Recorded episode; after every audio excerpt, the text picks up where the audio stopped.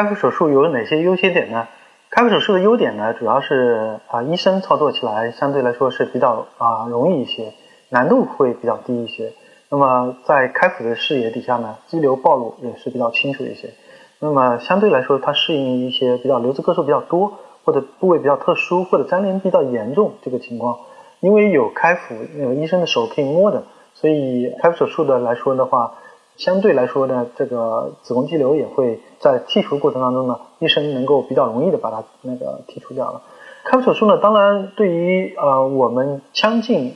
进行比较有困难的那个情况，医生的这种情况来说的话，那么开腹手术因为缝合相对比较简单一些，医生的操作也比较容易一些，那么比较适合啊腔镜手术比较缺乏的。或者是说基础条件还没有达到的这些这个医院，呃，开腹手术的另外一个优点呢，就是呃，我们用手感可以摸到一个相对比较小的这个肌瘤，那么这样子可以减少我们术后子宫肌瘤残留遗留的这种机会。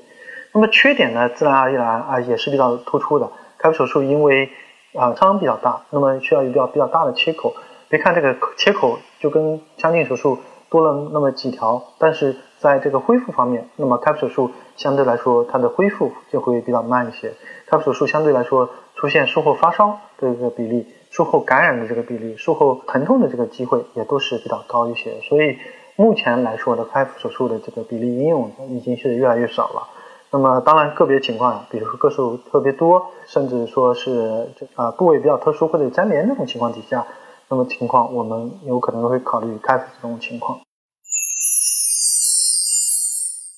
听众朋友们，大家好，我是郭晓明医生。我的新书《给身体的情书》出版了，这是我第一本的书。新书呢，在当当、京东、亚马逊等网上书店以及全国的新华书店均有销售，献给广大的女性朋友们。